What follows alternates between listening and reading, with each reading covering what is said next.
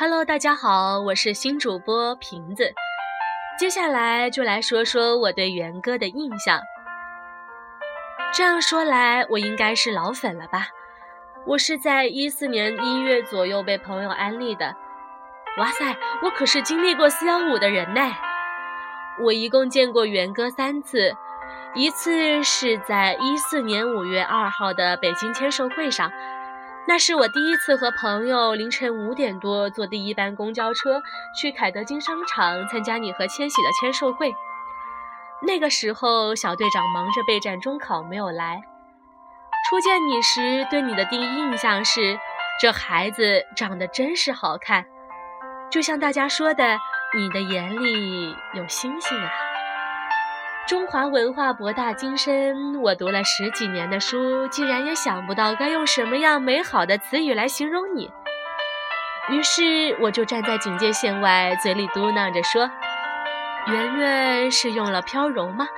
头发好黑，好柔顺啊！”于是我身旁的粉丝们听见后都哈哈大笑起来，忙着附和说：“是是是。”第二次见你是在广州的漫展。那个时候我离你好远好远啊！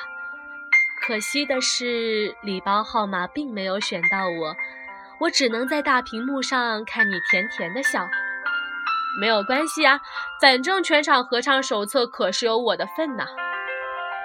第三次是在北京的音乐 V 榜盛典，在五棵松体育馆举行，门票我还留着呢。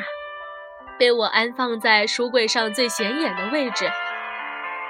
后来啊，有人问你喜欢粉丝怎么叫你，你说元哥。是是是，元哥，说什么都是。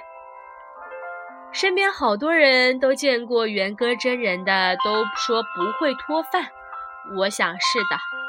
这不都两年多了，我不但没有因为时间的流逝而减少对你的喜爱，而是越来越喜欢你。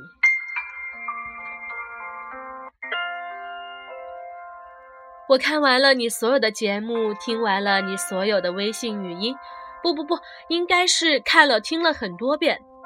我想应该没有前辈会不喜欢你的吧？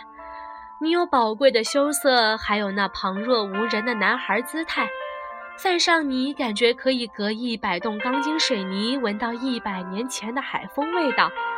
来来来，我最爱看你露出亮晶晶的牙齿，笑得可开心的样子啦。元哥能实现梦想，我们能从屏幕上认识他，本身就是一件很开心的事情。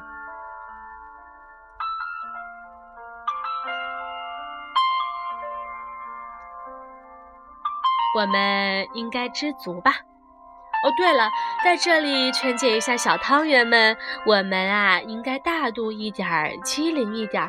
面对网友的质疑时，我们应该做到谦逊有礼。劝解的时候一定要温柔，要以礼相待，给予对方尊重，这样大多数事情也许会事半功倍吧。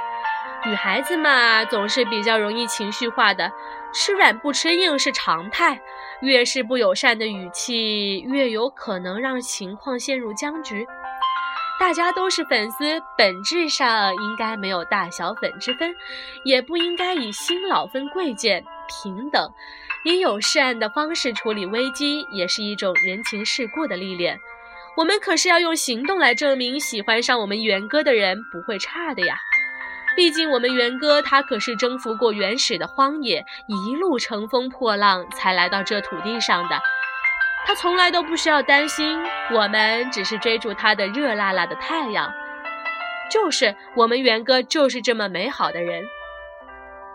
对了，昨天看了一个关于元哥的采访，主持人问你有什么是你必须要强迫自己去克服的东西，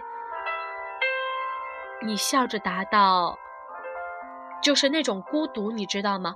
做好一个事情，你必须一个人往前冲，没有人帮到你的那种感觉。”听完这几句话后，不禁鼻子一酸。我印象中，这大概是你第二次说这样的话。第一次是在你的生日会上，你说十几岁的我为什么要面对这么复杂的世界？少年，请你慢点儿走，让我们陪你一起长大。